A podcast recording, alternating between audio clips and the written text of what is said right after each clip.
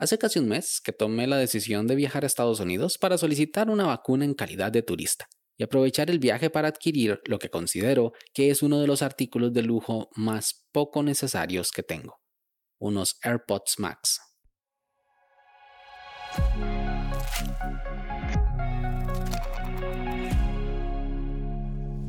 Hola a todos, esto es Daily Meeting, un podcast diario de tecnología. Este es el capítulo 97 y hoy es jueves primero de julio de 2021 y es el Día Internacional del Chiste.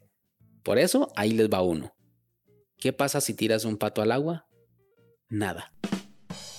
Mi nombre es Melvin Salas y en los próximos minutos hablaremos sobre de los EarPods a los AirPods Max. Así que, comencemos.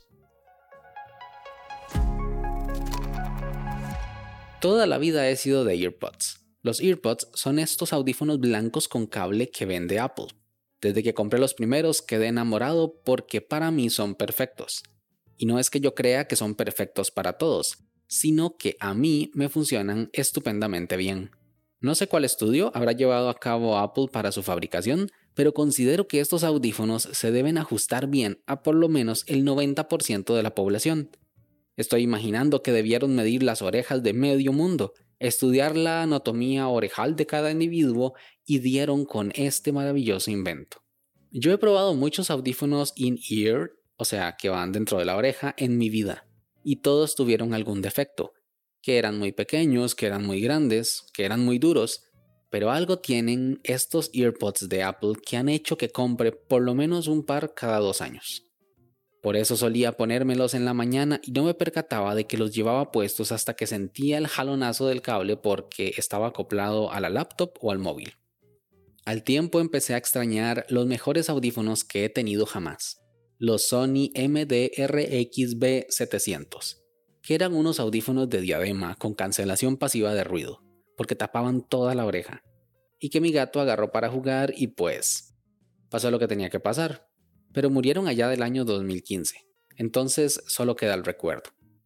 Antes de empezar a grabar este podcast, estaba dando clases en la universidad y pensé que sería buena idea comprar unos audífonos un poquito más grandes, por lo que me decidí por los Anker Soundcore Live Q20, con Bluetooth, cancelación activa de ruido y opción para poner un cable jack de 3,5 milímetros, el cual es el que me acompaña en cada grabación del podcast y tiene ya un añito.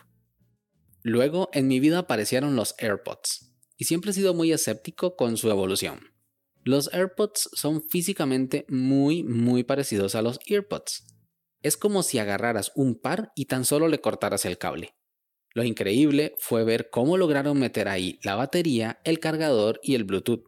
Según la web especializada en reparación iFixit, que califica los aparatos electrónicos con un índice de reparabilidad que van del 1 al 10, los AirPods tienen una nota de cero. No son solo irreparables, sino que son inabribles.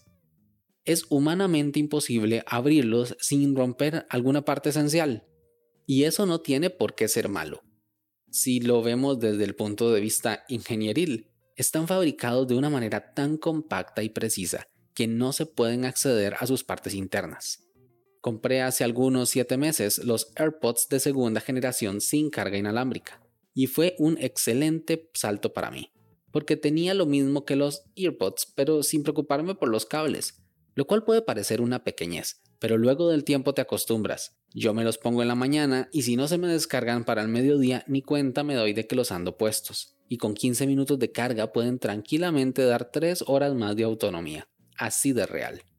La única preocupación es tener cargada la cajita, porque sin eso cargado pues ya no valen para mucho. Ah, y si se te cae uno duras como 10 minutos buscándolas porque son diminutos y muy perdibles. No los he perdido solo porque llevo todo este tiempo en mi casa y si no están en el escritorio, están en el comedor o en la habitación, pero nada más, a mi parecer una evolución necesaria en el mundo del audio inalámbrico. Mi sorpresa llegó cuando mi pareja compró los AirPods Pro, porque la cancelación de ruido me parecía innecesaria. Dos veces los he probado y me han parecido increíbles. Cuando te los pones pasan como dos segundos para que se active la cancelación de ruido y pasas de oír cosas a estar en un silencio absoluto. Y no sé si eso es un efecto de Apple, pero cuando se activa se escucha como si algo fuera succionado. Algo como y pasas a estar solo con tus pensamientos. En mi caso pasé de los AirPods Pro por una cuestión orejal. Tengo muchos problemas de vértigo y equilibrio. Yo me mareo con todo, cuando voy en el autobús, cuando voy en carro, hasta en el ascensor. La última vez que fui al parque de diversiones y me monté en una montaña rusa, allá en la época prepandemia, me tuve que sentar como dos horas a recuperar el espíritu y las ganas de vivir. Y este sentimiento se agrava cuando tapo el canal auditivo externo y estos audífonos de chuponcito no son para mí. Así que un día vi la presentación de los AirPods Max, los audífonos de diadema inalámbricos de Apple. Quedé con la idea de que no eran para mí, y la primera limitante fue el precio. Es que nada justifica gastar 550 dólares en unos audífonos. Hay mejores cosas en que gastar el dinero. Sé que valen más unos audífonos profesionales, pero yo no soy un profesional del audio, con costo y escucho música. Por lo que en mi viaje de vacunación a Miami decidí darme este lujo. No les voy a mentir, dudé. Estaba frente a la tienda y me dije a mí mismo, mí mismo, no los debo comprar, no los debo comprar. Y a los 20 minutos estaba fuera de la tienda con una bolsa de Apple y un monto cargada a mi tarjeta de crédito. ¿Me arrepiento? Jamás. Son los mejores audífonos que he tenido. Los uso a diario y estoy seguro de que compraría otros igual, aunque tuviera que ahorrar por un año entero. Destaco varias cosas. El audio espacial es increíble, es totalmente inmersivo y realmente te lleva a sentir que estás junto a la banda que toca. El modo transparencia es magia, es como tener un sistema de clarificación de sonido en la cabeza.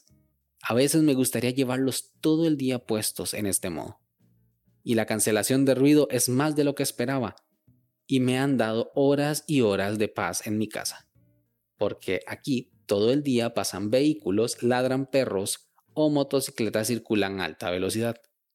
Estoy seguro de que tengo que hablar más sobre los beneficios de estos nuevos audífonos, aunque sea para justificar este gasto tan loco y fuera de presupuesto en el que he incurrido. ¿Y qué opinas tú? ¿Valen la pena unos buenos y caros audífonos?